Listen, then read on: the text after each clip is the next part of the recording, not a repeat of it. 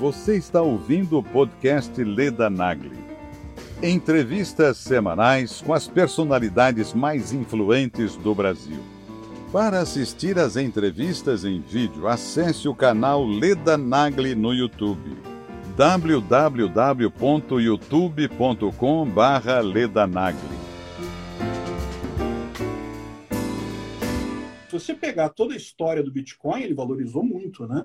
Ele foi inventado em 2008, começou a funcionar em 2009, então em 2010 ele valia coisa de centavos de dólar. Aí ele teve o primeiro pico lá em 2011, 2012, que ele chegou a valer 6 dólares um Bitcoin. Hoje em dia um Bitcoin está valendo 300 mil reais, né? O Estado ele não apenas é um mal, como é um mal desnecessário, é um mal que não é necessário na nossa sociedade. Então, pronto, virei um libertário anarcocapitalista. O governo imprime dinheiro, a gente usa moeda estatal, né? Só que o ponto é justamente esse: você tem hoje alternativas, você tem moedas hoje que você pode usar na, na tecnologia, o Bitcoin, é, outras criptomoedas aí que simplesmente substituem o dinheiro estatal. Essa ideia do Bitcoin, que ao invés de você ter um grande banco de dados, um grande banco central, você tem um monte de pessoas, tem mais de 10 mil nodos do Bitcoin espalhados no mundo todo, que é, é como se fossem é, esse banco de dados, esses 10 mil nodos espalhados no mundo todo é que dão é, que tem as informações, né, que dizem quem tem quantos bitcoins no final das contas, né? Eu não vejo a hora do Brasil fazer alguma coisa, abandonar o real e passar a usar só bitcoin. Eu acredito que vai chegar esse dia. Que bom que você veio aqui ao canal Leda Nagli assistir mais um vídeo. Aproveita, faz um comentário, dá um like, avisa seus amigos, compartilhe esse vídeo e fique à vontade para curtir. Eu vou conversar com o Peter Turguniev. E aliás, uma das grandes coisas é perguntar para ele de onde que ele tirou esse nome, né? E ele é um entusiasta de criptomoedas. E, gente, eu vou confessar, não entendo nada de criptomoedas, de Bitcoin, e aqui está o Peter Tur... Turguniev. E eu vou ter que perguntar muito sobre esse nome, porque eu já sei que é um pseudônimo e eu já avisei que eu não sei nada sobre criptomoedas e vai ser uma entrevista assim de uma pessoa dessas é, bem burrinhas de, de entrevistar. Ah, que isso, para com isso. Te peço desculpas, mas realmente eu ainda não entendi como é que isso funciona. Mas como eu sei que você tem muita coisa para me dizer, provavelmente eu vou sair daqui sabendo, eu e os nossos, é, os nossos parceiros de, de entrevista. Não, vamos começar pelo nome? Eu acho que todo mundo começa a conversar com você pelo nome, né? É verdade, é verdade. Na verdade, é um, é um pseudônimo, né? Como você falou, eu, é, meu nome real é Ricardo Albuquerque. Eu comecei um canal no YouTube alguns anos atrás. E quando a gente começa canal no YouTube, você fica naquela incerteza, não sei se esse negócio vai dar certo. Eu dava aula na faculdade na época, era professor lá no FRJ, eu tinha um monte de negócio com um monte de gente. Eu não sei se esse negócio de canal vai dar certo, eu vou achar um pseudônimo para mim para fazer isso. Aí depois, conforme for, eu, eu, eu revelo meu nome real. Né? Hoje em dia todo mundo já sabe, mas aí pegou o nome, né? Pegou o Peter Turguniev. Hoje em dia todo mundo me conhece como Peter Turguniev mesmo, ficou e tudo bem, não tem problema não. E faz um pouco de sentido, né? Com essa barba, com essa aparência, né? Pois é, aí bem o personagem, né? Eu incorporei o personagem, eu faço com tema russo, né? O canal é cap.su de Soviet Union, coisa e tal, ficou um negócio. Mas, Mas o... você, você dava aula de quê? É, segurança da informação. Eu sou professor de segurança no desenvolvimento de sistemas no mestrado lá do FRJ, era um professor convidado. Eu, eu não dou mais aula, tá? Eu fiz isso uma época, é, já parei já. Mas ah, é. É, essa, essa foi minha área profissional, né? Segurança em sistemas, trabalhei com, com várias grandes empresas, vários grandes bancos aí, nessa área de tecnologia. E você é, é, é formado, você é engenheiro e é advogado e é programador de YouTube, é tudo misturado, é isso mesmo? É muita formação isso. É uma confusão esse troço. da engenharia? É, na verdade foi o seguinte, né? Eu fiz engenharia e engenharia, você sabe, é, é, é, a parte de programação foi meio que foi por aí. Né? Eu comecei a estudar engenharia lá na FRJ e na faculdade eu já entrei com programação, comecei a trabalhar como programador. A maior parte da minha vida profissional eu trabalhei com programação e é, então na verdade é a mesma coisa. Quando foi lá por 2000 e 2010, 2009, 2010, é, eu resolvi fazer direito. Eu estava com um monte de tempo livre. Eu falei, ah, quer saber do negócio? Eu vou fazer direito. E, e entrei na faculdade e fiz a faculdade de Direito, peguei a carteirinha da OAB, coisa e tal. Cheguei a advogar um pouquinho, mas, enfim, valeu como um grande aprendizado. Eu acho que direito é uma coisa realmente muito interessante de você entender como é que funciona. Foi um grande aprendizado para mim, mas a verdade é que eu nunca trabalhei muito como advogado. Então, eu peguei uns casos. Pensando, se uma pessoa que se formou em direito hoje em dia no Brasil que, que ele acha do direito, né? Porque será que o direito é o direito que você aprendeu ou é o direito ao contrário que você aprendeu? Olha, é uma coisa impressionante realmente, principalmente essas decisões do STF. Eu acho um absurdo é? completo a forma como está sendo tratado realmente. É uma coisa que, que chega a chocar, né? Como eu disse, eu nunca fui um, um advogado muito experiente, uma pessoa muito é, conhecedora disso, mas você sabe o básico, né? Você aprende o básico ali e, caramba, os caras mudaram tudo, né? Enfim, é uma, é, uma, é realmente uma bagunça. Eu fico imaginando como é que um professor de direito desses que, que dá aula, inclusive baseado nos livros de alguns dos ministros do Supremo, tem livros que são referência, né?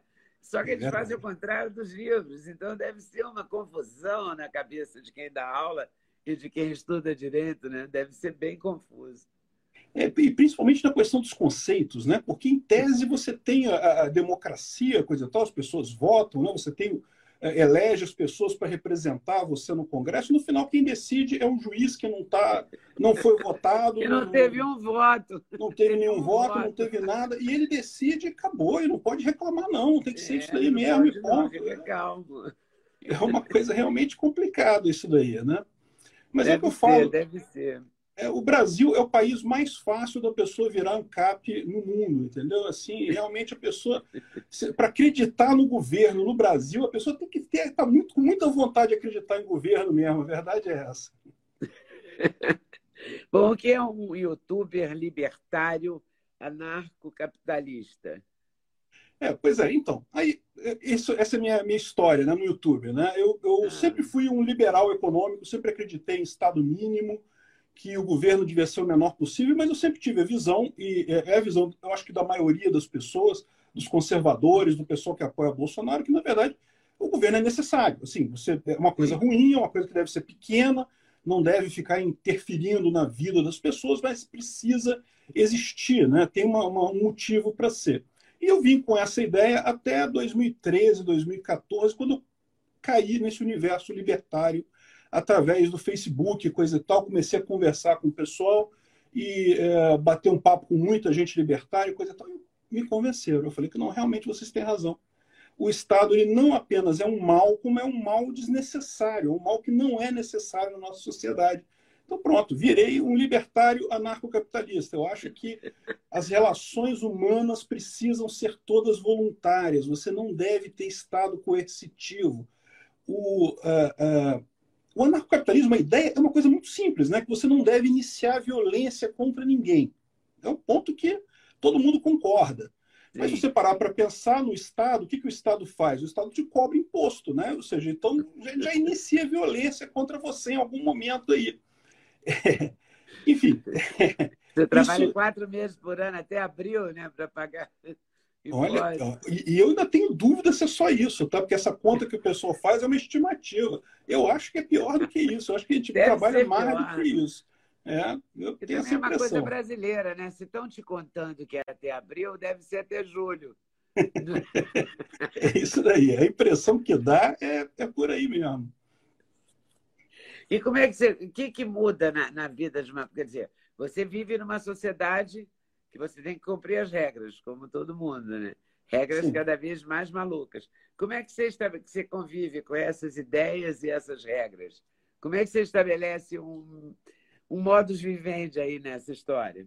É, pois é, é aquele negócio, né? Você, o fato de você não acreditar no governo não quer dizer que a polícia não possa vir aqui em casa e me prender, né? Então, ou seja, no final das contas, a gente tem que, tem que tomar cuidado. Agora, a ideia é o caminho, né? É a direção, é você buscar sempre o mínimo possível e uma coisa muito diferente, que é justamente você buscar as alternativas tecnológicas ao governo, porque isso é um ponto importante. Né? O governo ele tem algumas atividades que ele, ele preenche na nossa vida.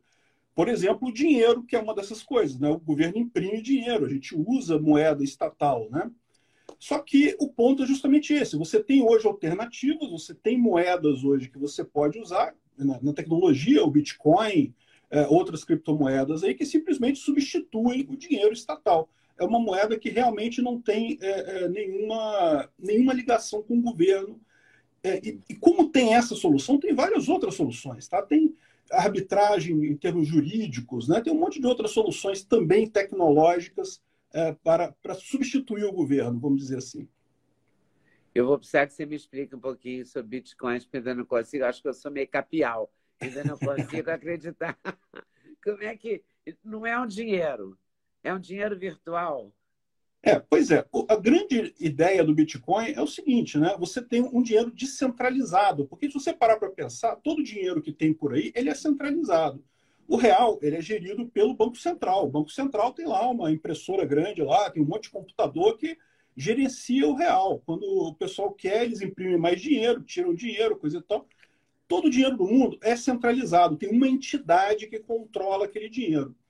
O Bitcoin foi uma ideia criada por uma pessoa que ninguém sabe quem é, porque o Satoshi Nakamoto é um pseudônimo também. Aliás, o pessoal libertário adora pseudônimo. Então, o Satoshi Nakamoto também é um cara que ninguém sabe quem é ele, né? E quando foi lá em 2008, ele teve essa ideia. Ele começou a discutir num, num movimento é, é, cypher anarquista, é, justamente uma forma de você ter um dinheiro sem ter um órgão centralizado, né? E aí ele inventou essa ideia do Bitcoin, que ao invés de você ter um grande banco de dados, um grande banco central, você tem um monte de pessoas, tem mais de 10 mil nodos do Bitcoin espalhados no mundo todo, que é, é como se fossem é, esse banco de dados, esses 10 mil nodos espalhados no mundo todo é que dão é, que tem as informações, né, que dizem quem tem quantos bitcoins no final das contas, né? E lógico, a solução toda tecnicamente é complicada, porque esses nodos eles conversam entre si, a cada 10 minutos, mais ou menos, ocorre uma coisa chamada é, é, mineração de bloco, é gerado um bloco novo de Bitcoin. Pensa o seguinte, olha só, eu tenho aqui na minha máquina, eu tenho um, um nodo Bitcoin rodando aqui comigo. Né? Então, eu tenho informação de quanto cada pessoa no mundo tem de Bitcoin. Eu tenho essa informação na minha máquina aqui. E todo mundo que tem um nodo completo do Bitcoin tem essa informação. Você tem mesmo isso? Eu é tenho verdade? aqui na minha máquina. É, é uma coisa bem simples. Você pode baixar da internet e instalar. Não, é bem Deus simples. me livre, eu já vou ficar achando que, que eu vou saber muito da vida ali. Eu já não dou conta da minha. Ah, mas, mas você não sabe o nome das pessoas, tá? Você sabe só o endereço do nodo. Você tem o endereço daquele nodo. É, a ligação do endereço com uma pessoa você não sabe. Você sabe que ah, tem aquela. Tá. Como se melhorou, fosse aquela conta, melhorou. né? É, pois é. é mas aí que você que você pode pensar? Se eu tenho essas informações todas aqui, por que eu não entro lá e não edito, não boto 10 mil bitcoins para mim e pronto, né? Fiquei rico, 10 mil bitcoins hoje em dia, um bitcoin está valendo 300 mil reais, né? Um bom dinheiro. Né? Jura? Né? Um bitcoin vale 300 mil? Eu não sei qual é a última cotação, não. Tava alguma coisa em torno disso daí, né? Tava, ele chegou a 350, depois caiu para 270. Eu acho que agora está na faixa dos 300, mas pode estar tá Poxa, é pesado, nessa faixa. Pois é. Mas exatamente, eu não consigo fazer essa alteração, porque se eu alterar só o meu nodo, os outros nodos todos não vão concordar com o meu, vão descartar o meu nodo, vão, vão me isolar nessa rede. Então eu hum. preciso estar em concordância com todos os outros 10 mil nodos que tem na rede, mais de 10 mil, na verdade, Nossa. Que, que tem na rede no mundo todo. Então você consegue manter a segurança dessa forma.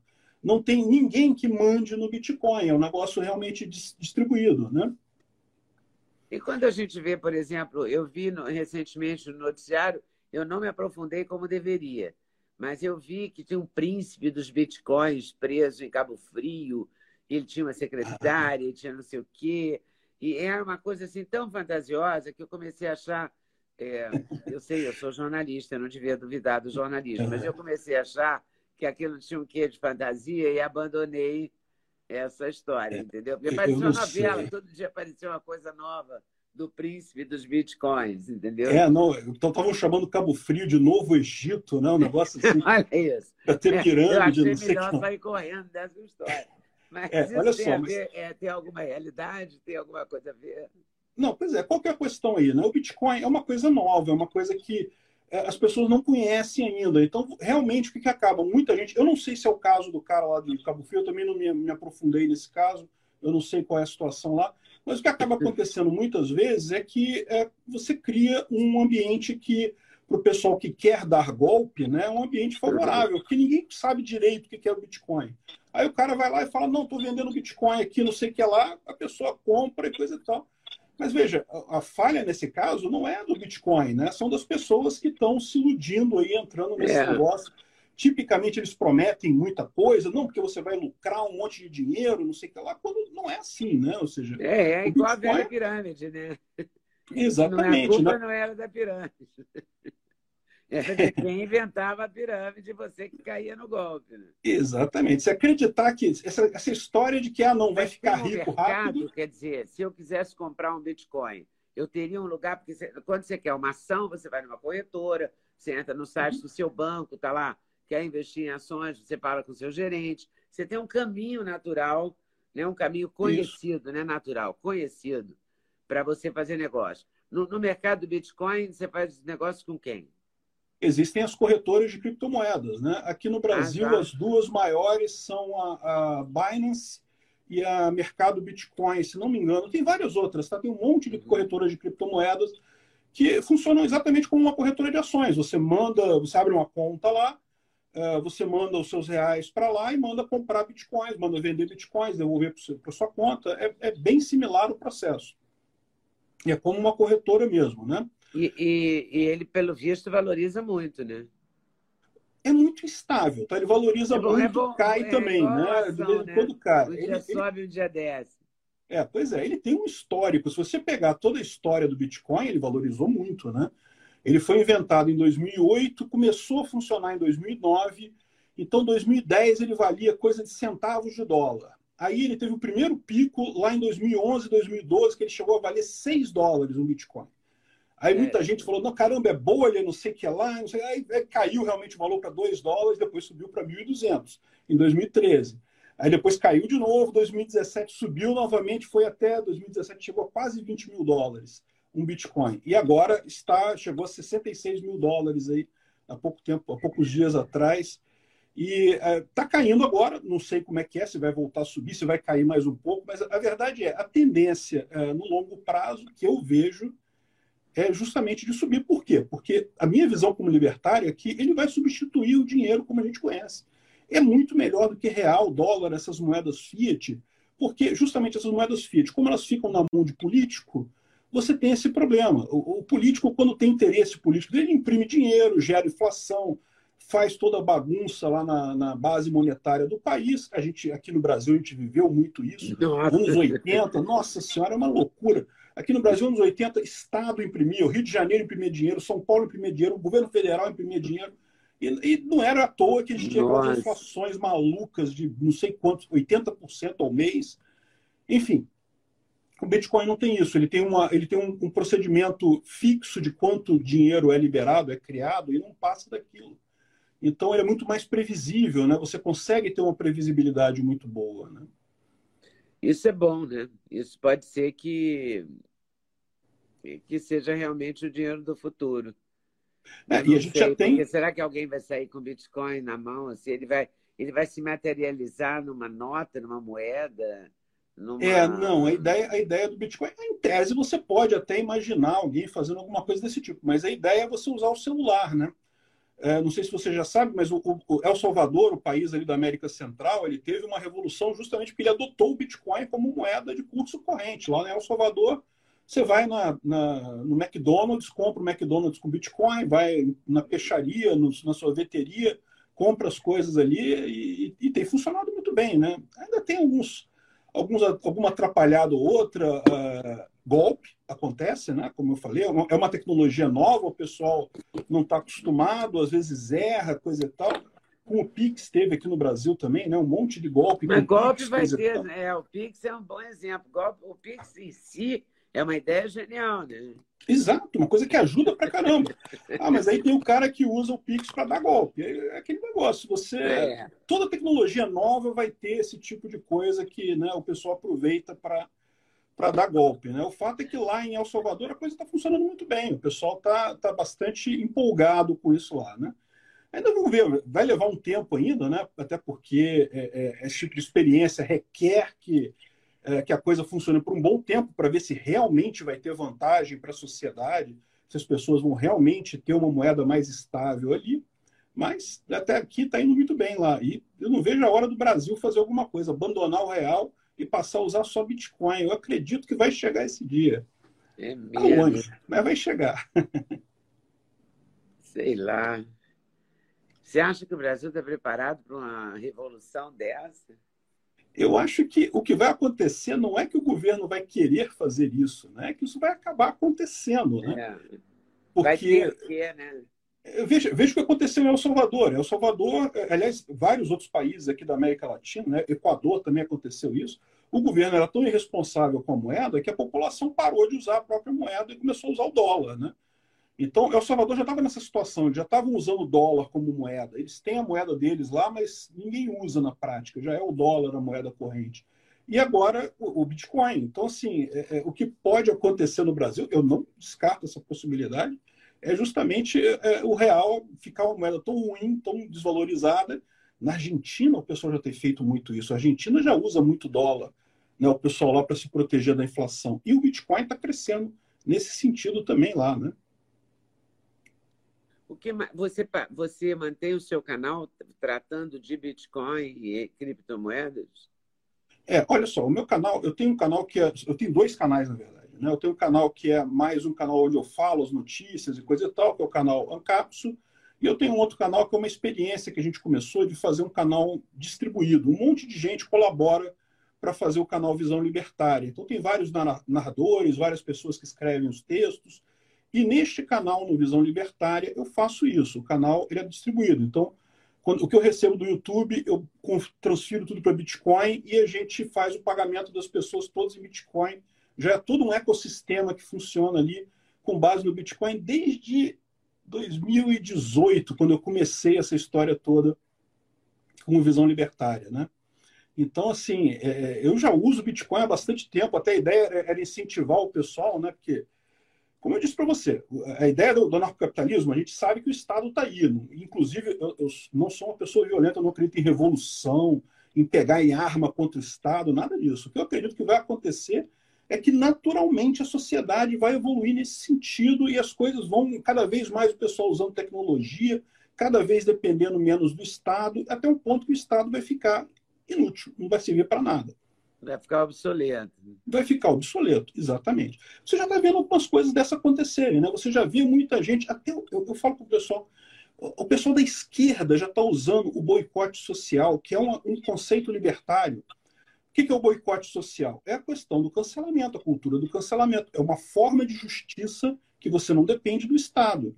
Você acha que fulano está falando uma coisa que você não gosta ou tem algum problema. Você, ao invés de você entrar na justiça, tentar criar uma lei contra aquilo e coisa e tal, que seriam as soluções estatais, seriam as soluções envolvendo o Estado, você faz um boicote social contra ele. Você fala, olha só, fulano é um cara feio e bobo, eu não gosto dele, não contratem ele, Aí tem aí uma série de contas da esquerda que fazem esse tipo de coisa. Eles estão usando um mecanismo libertário.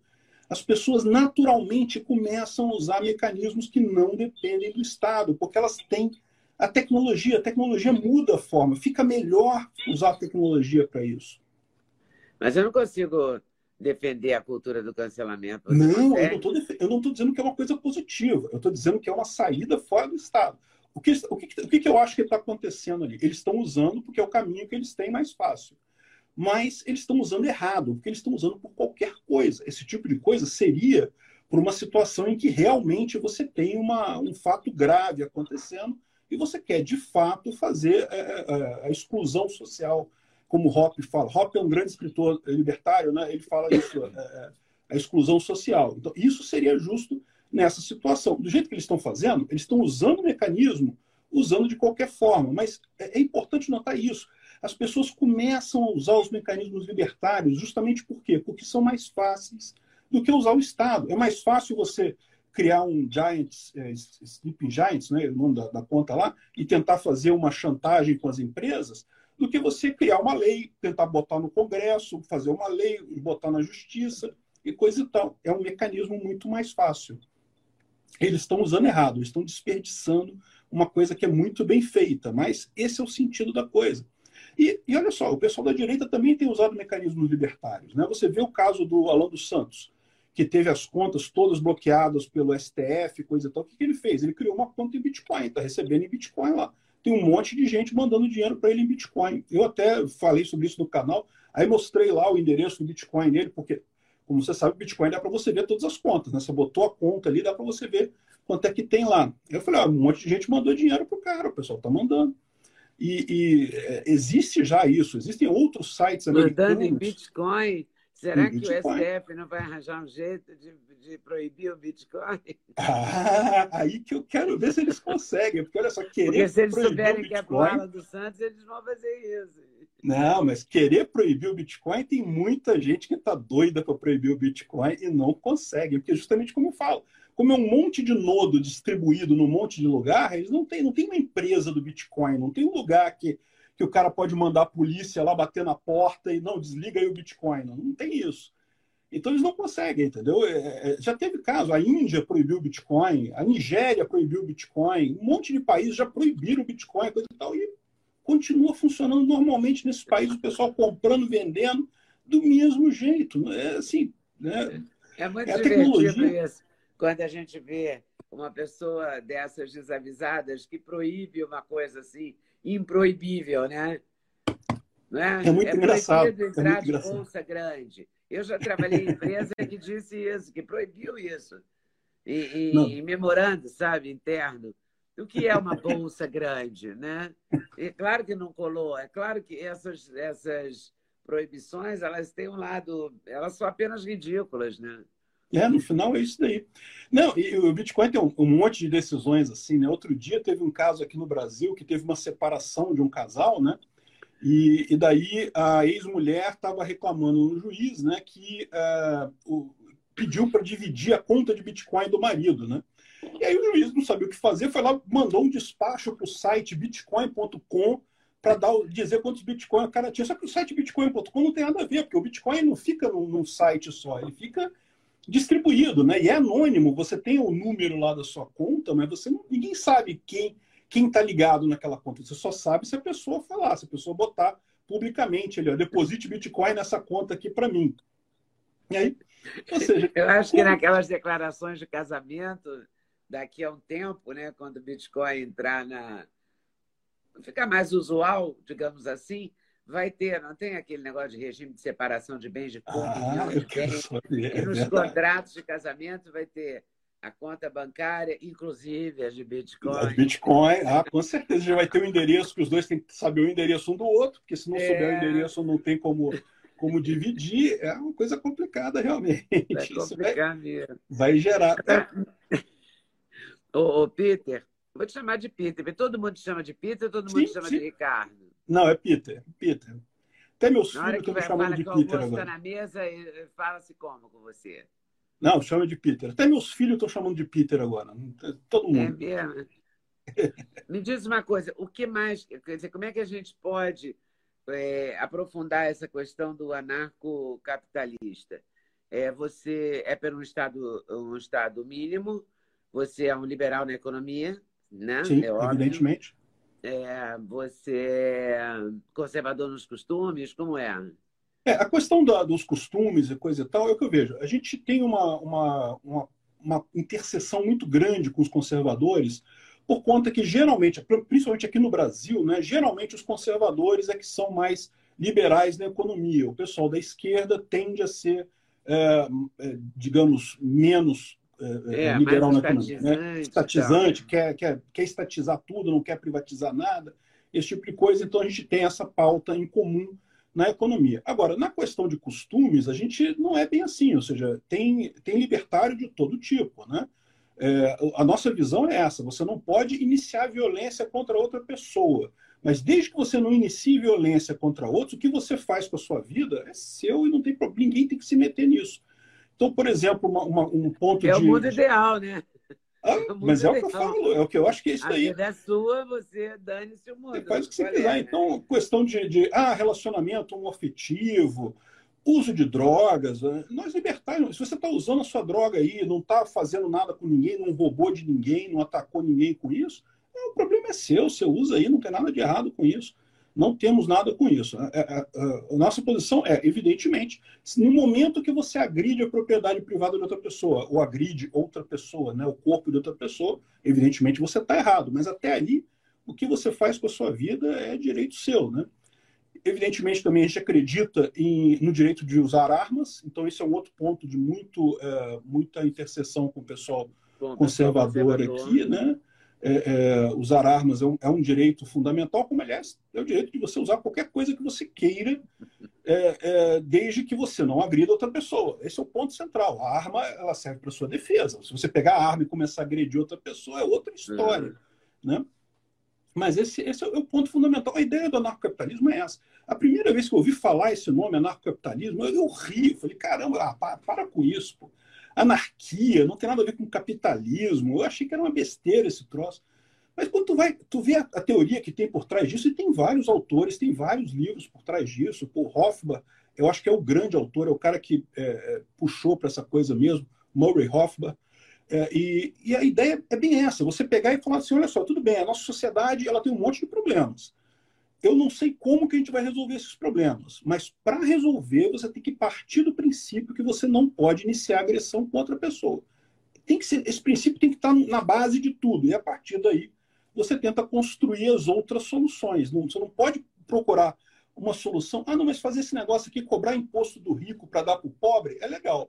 Mas cobrar imposto do rico é, é, é iniciar violência contra ele, então não pode. Então tem que ter uma outra solução para fazer isso não pode ser via imposto. As guerras, então, por exemplo, não estariam incluídas. Né? Não de maneira fazer alguma. guerra. Não, não pode fazer guerra. Em tese, não, você está aí. Não pode atacar o outro. Né? Exatamente. Veja, não, não, é que as pessoas não vão fazer Mas isso. Né? É lógico que você então, pode ter é brigas. complicado, né? porque se você for atacado, você pode se defender. Você pode se defender. Não, exatamente. Você não pode iniciar a agressão, uhum. você pode responder à agressão de outro. E ainda tem toda uma parte de proporcionalidade. Você não pode, evidentemente, você teve uma pequena agressãozinha, o cara, sei lá, te deu um tapa e você vai dar um tiro na pessoa. Não, não é assim. É, é, você tem o princípio da proporcionalidade, é o que a gente chama de PNA, princípio da não agressão. É todo um, um corolário que tem jurídico em cima disso daí, mas é, é bem interessante a, a, a, perspectiva por trás disso daí, né? E você tem conseguido, você tem filhos? Tenho três filhos. Adolescentes? De que idade? É, entre A mais velha tem 30, e, 30 anos e o mais novo tem 19. E você tem conseguido passar esses conceitos? Eu passo esses conceitos para eles, eles, eles gostam. Né? Assim, tem algum, um ponto ou outro que ainda estão novos ainda para para ter coragem de bater no peito e falar que sou ANCAP, coisa e tal, mas é aquele negócio, né? Mas são sim, eles têm, eles têm essa visão liberal, assim. O... O Fogaça mandou aqui uma mensagem para mim dizendo: acabei de, é, anarcocapitalismo é vida. Isso aí. Fogaça, grande amigo, está sempre batendo papo aí, muito legal. Muito legal ele. Eu conheci ele semana passada. Demais ele. Sangue bom, acho que você é sangue bom. Ah, legal, bacana. Manda um abraço para ele. Eu, eu só tenho você... muito mais tem muito mais ANCAP do que o pessoal acha, tá? Porque justamente como tem uma certa, um certo peso o nome, muita gente prefere assim não, não, não vou falar abertamente não né? coisa e tal, mas o que tem de gente que é, leu Hofbauer, que leu Hopper e, e, entendeu esse conceito né, da não agressão, realmente é uma, é uma coisa bacana. Tem muita gente que pensa dessa forma. E você sempre usou essa barba assim grandona? Não, não, não. soviético e tal. Não, eu, eu, deixei ela crescer a partir de 2019. 2019, eu deixei a barba crescer. No início foi uma besteira, eu estava é, é, meio sem, sem saco para fazer isso, muito trabalho, coisa e tal. Acabei deixando a barba crescer. Aí depois eu gostei, eu gostei, o pessoal se amarrou, virou uma espécie de identidade né, do, do, do, personagem, vamos dizer assim, e aí é acabou ficando. É uma identidade também sua e do canal, né? Exatamente, acabou virando uma, um ponto de, é, de, Aí o pessoal brinca, né? Agora é perto do Natal, eu estou botando um gorrinho do, do Papai Noel aí, o pessoal, pô, parece o Papai Noel, não sei o que lá, com essa gordo, com barba branca, não sei o que lá, pronto, é o bom velhinho. E como é que você lida com, com o canal? Você coloca todo dia, você coloca vídeo, você faz comentários políticos, você... Eu vi que uhum. você foi a vários podcasts. É, né? eu, eu faço bastante.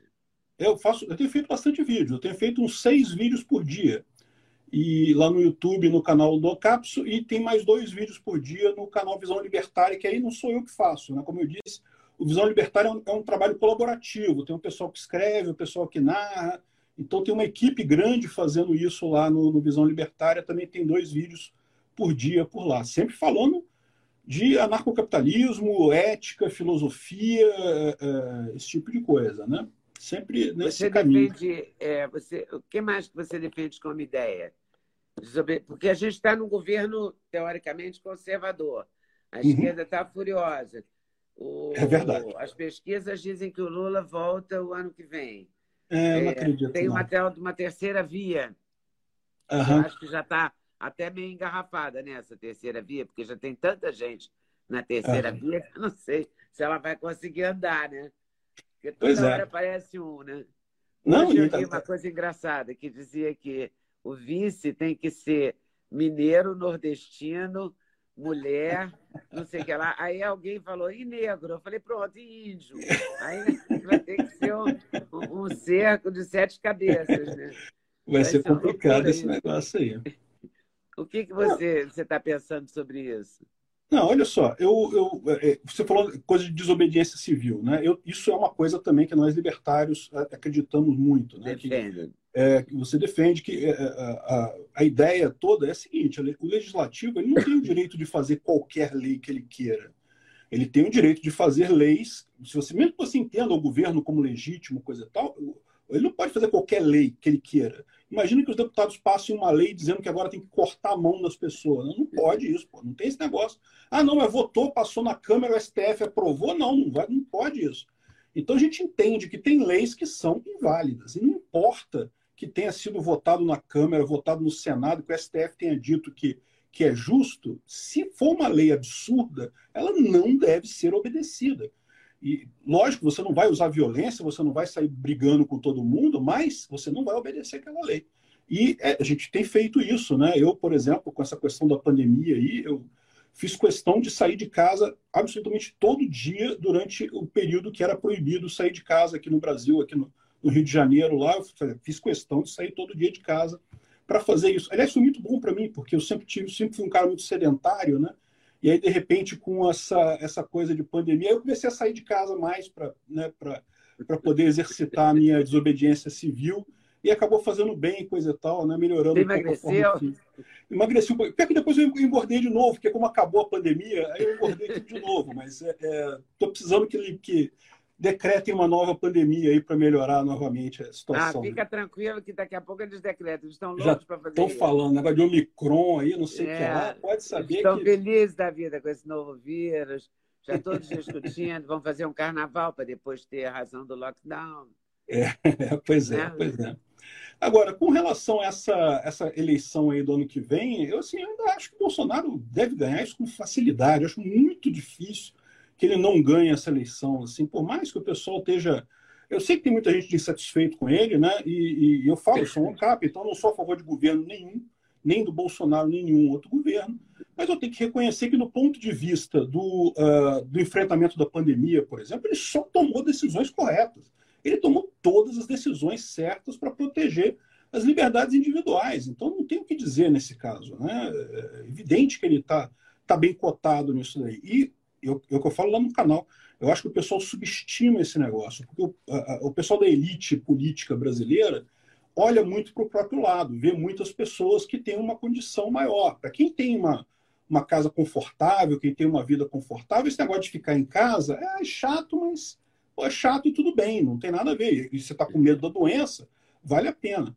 Mas para o grosso da população, esse negócio foi uma coisa terrível, esse, esse tipo de, de, de, pressão de ficar em casa, essa coisa aí. E esse tipo de coisa, isso vai florescer em algum momento. O pessoal vai perceber esse tipo de coisa, não é possível. Então, eu acho que ainda tem, Bolsonaro ainda vai se beneficiar com essa história agora, com à medida que a pandemia for chegando ao fim, né?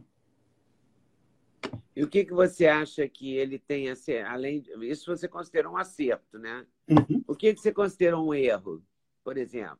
Olha, é, na verdade, os erros que eu, que eu considero na política dele foi muito em função até de ele não conseguir levar adiante o que ele estava planejando. A gente nunca sabe se foi realmente por falta de vontade ou porque o STF não deixou. Mas, por exemplo, a questão da privatização, eu achei que ele fez muito pouca coisa, não privatizou o suficiente, não tentou diminuir o Estado o suficiente. A reforma administrativa não passou, isso foi uma coisa que uhum. certamente isso prejudicou. O país tinha que ter. É, é, é, é inegável que funcionários públicos no Brasil têm um privilégio muito grande. E ok, a gente sabe que não tem como tirar privilégio de alguém que já é funcionário, mas a reforma era justamente para você evitar que as pessoas novas tivessem o mesmo privilégio. E é, não tempo... precisa eternizar as coisas. É, exatamente, exatamente. Enfim, e não andou também, e aí a gente fica naquela.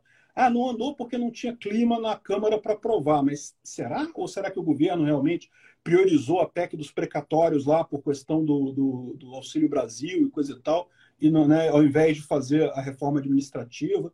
É então, esses são os pontos que. Esse, esse, Auxílio Brasil é tão. É, é, não tem como ser contra, né? É, pois é, em função justamente dessa. Fome, né? É, pois é em função justamente dessa ideia da não, fica em casa, a economia a gente vê casa. depois, né? E por uma hora a economia chega, né? Uma hora é, ia dar esse problema todo. É, depois que... a gente, ele já chegou no governo com milhões, 12 milhões de desempregados, já tinha pois é. naquele é. momento. Né? Ele, já, ele não chegou com um país estável, o emprego não, bombando. Mas... Nos Estados Unidos, que o Trump estava com o emprego bombando, é. né? Pois é, pois Está do jeito que está agora, está confuso, está difícil. Imagina não... gente que já não estava legal, né? Exatamente, né? E esse negócio, como eu falei para você, esse negócio do fica em casa é uma coisa que para quem tem dinheiro, ou que tem, quem tem, não precisa ter dinheiro, mas quem tem uma, uma posição confortável é. é. uma coisa tranquila. Primeiro quem tem uma casa, né? Uma quem tem uma casa, quem não precisa se preocupar é, com aluguel, quem lá, não precisa se preocupar não é com... do lado de uma vala a céu aberto, que não é um cômodo para oito pessoas, que tem uma geladeira com comida. Exatamente. Que há condições e condições, né? É como aqueles caras que eles prendem e depois mandam para a prisão domiciliar. Aí a casa do cara tem quadra de tênis, piscina, quadra de futebol. Pô, que prisão domiciliar é essa? É, pois é. Entendeu? Aí, aí é moleza, né? É, Não, mas então... Agora, você ficar nas condições que o povão ficou na, na pandemia, é São condições muito diferentes, muito adversas. Né? Exatamente.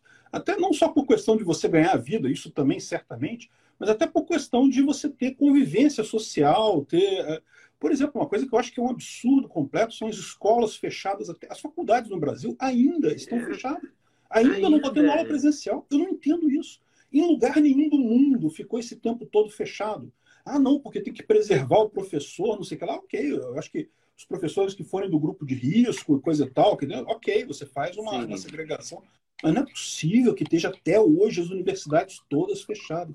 Isso vai causar um buraco na educação é, brasileira claro. lá para frente que vai ser uma, uma, tragédia. E, de novo, vai prejudicar quem? O pessoal rico, interessa, universidade interessa particular, isso, né? colégio particular, tá tudo funcionando, tá tudo é. tranquilo. O pessoal tem aula presencial. Olha as universidades públicas aí, como é que tá, ou colégios públicos é uma coisa complicada, né? Então. Interessa a alguém essa ignorância, né? Ah, isso daí não tem jeito, né? Isso daí. A impressão que eu tenho é que, de fato, o que, o que houve realmente foi um esforço muito grande para fazer dar errado por conta da pandemia, né? Aproveitaram esse negócio da pandemia, o pessoal da oposição queria que o governo desse errado e fizeram uma, uma festa nisso daí, né?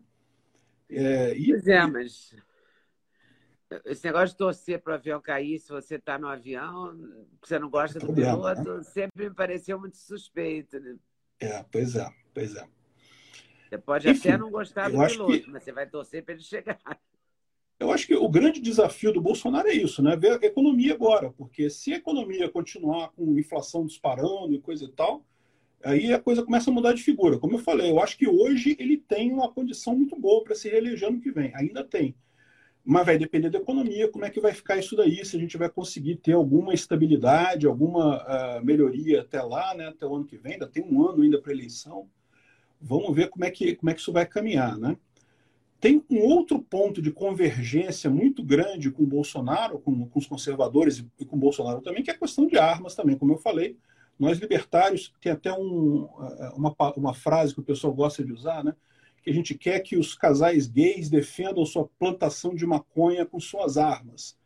Pronto, junta tudo ali. A gente quer que tem que ter direito à arma, tem que ter direito a usar droga, desde que você não, não agrida ninguém, não invada a propriedade de ninguém, né? E, e direitos é, também de é, casamentos homossexuais. Isso mesmo. Se você tá, a sua vida é sua, você faz o que você quiser, né?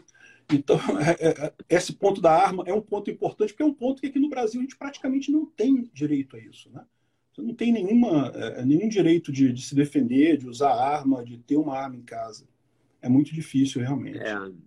E é um ponto de muita discordância, né? É um ponto muito claro Sim. de discordância entre a direita e a esquerda. Né? É verdade.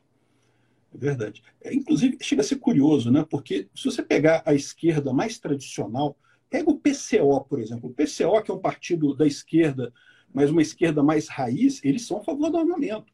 É, é muito curioso, você começa a ver como é que é, tem essa, é, é, é essa Esse PCO é aquele né? Partido da Causa Operária? Partido da Causa Operária, do, do ah, Rui... Eles são a favor de armas? Eles são a favor de armas. Eles acham que proletar... o proletariado tem que ter armas, senão como é que vai ter a Revolução Comunista?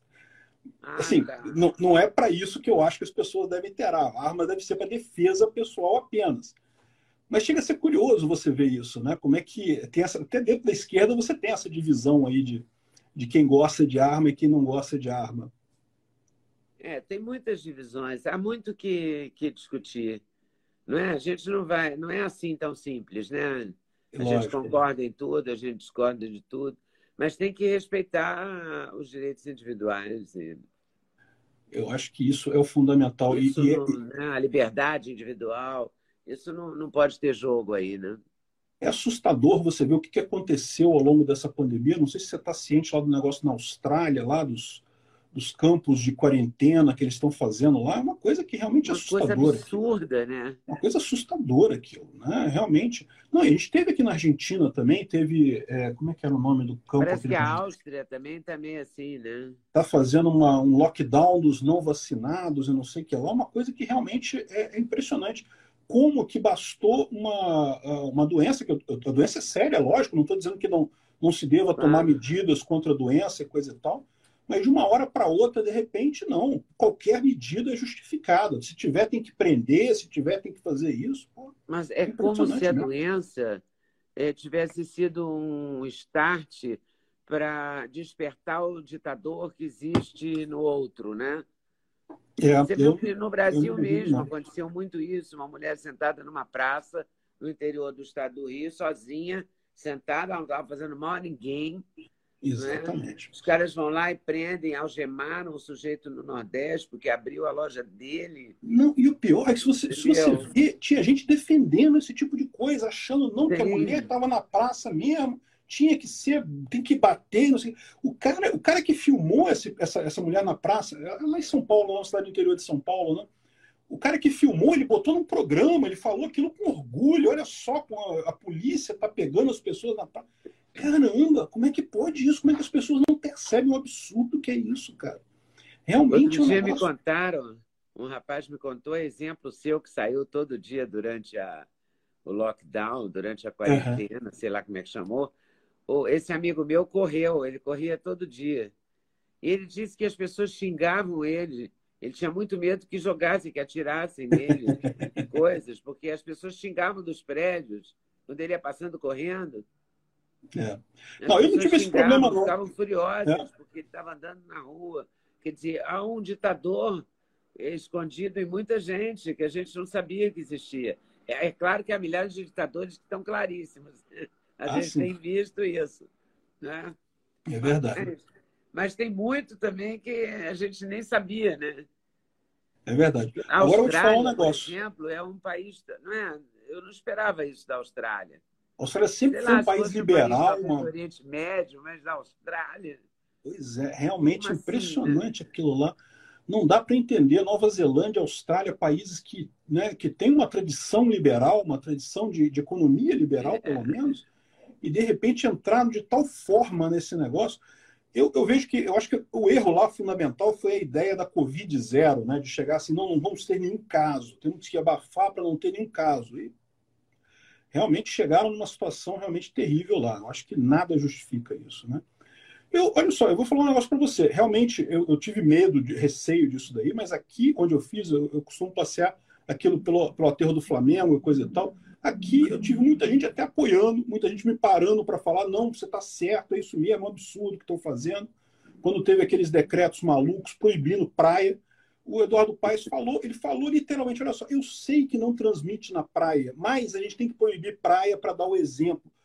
Porra, peraí, né? Caramba, que, que, história é essa? De onde é que tirou esse E agora ele quer abrir para o Réveillon, para o Carnaval, porque ele é, quer não... o carnaval. Né? Pois é, pois é. Que lógica é essa, cara? Não, realmente um absurdo completo isso. E teve muita gente que tomou também o, lado meu, falou, não, é, elogiou e coisa e tal, tem que fazer isso mesmo. E eu acho que é importante esse tipo de coisa justamente para é, é, marcar o ponto, né? Dizer, olha só, isso aqui eu não acho, não concordo com essa lei. Eu não vou, é, é, é todas as vezes que, que, o, que o policial chegou, por exemplo, quando o Paz é, proibiu a praia, eu fui à praia. Né? E, e, em algumas situações, algumas das vezes que eu fui à praia, o policial foi lá me tirar da praia.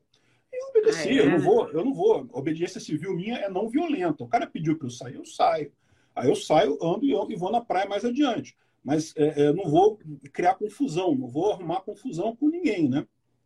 E é, é, essa é a ideia da desobediência civil. Não é, é conflito armado, não é entrar em disputa, não é isso. É mostrar é um protesto. É um, eu estou dizendo, essa lei, eu não acredito nela, não acho que é uma lei justa, não vou obedecer esse troço. E é, é, lógico, tem que ser uma lei injusta, né? Se você fizer isso com qualquer lei, você tem um problema, mas é, a, a, a ética libertária justamente te dá esse limite, que é o limite da não agressão. Você não pode agredir ninguém, não pode começar agressão contra ninguém, né? Então foi uma experiência você, interessante. graças a Deus, não foi agredido por ninguém durante essa não. desobediência, né? Felizmente não. Felizmente não. Ainda bem. Bom, Peter, eu gostei muito é, de conversar com você, de descobrir, aprendi muito, muito obrigada. que legal, que legal, que bom. De me ensinar essas coisas. E é claro que eu vou torcer para você ficar muito rico com esse Bitcoin. Ah, tomara, tomara. Vamos todos. Leda, muito obrigado pelo convite. Obrigada Foi a você. conversar contigo. Excelente, muito Foi um bom. prazer. Mesmo. Valeu, muito obrigado. Um abração para você. Muito obrigada por ter assistido mais um vídeo no meu canal. Volte sempre. Aqui você sempre vai encontrar a pluralidade de ideias, ideologias diferentes, ideias diferentes, mas sempre alto nível de informação e de prestação de serviço.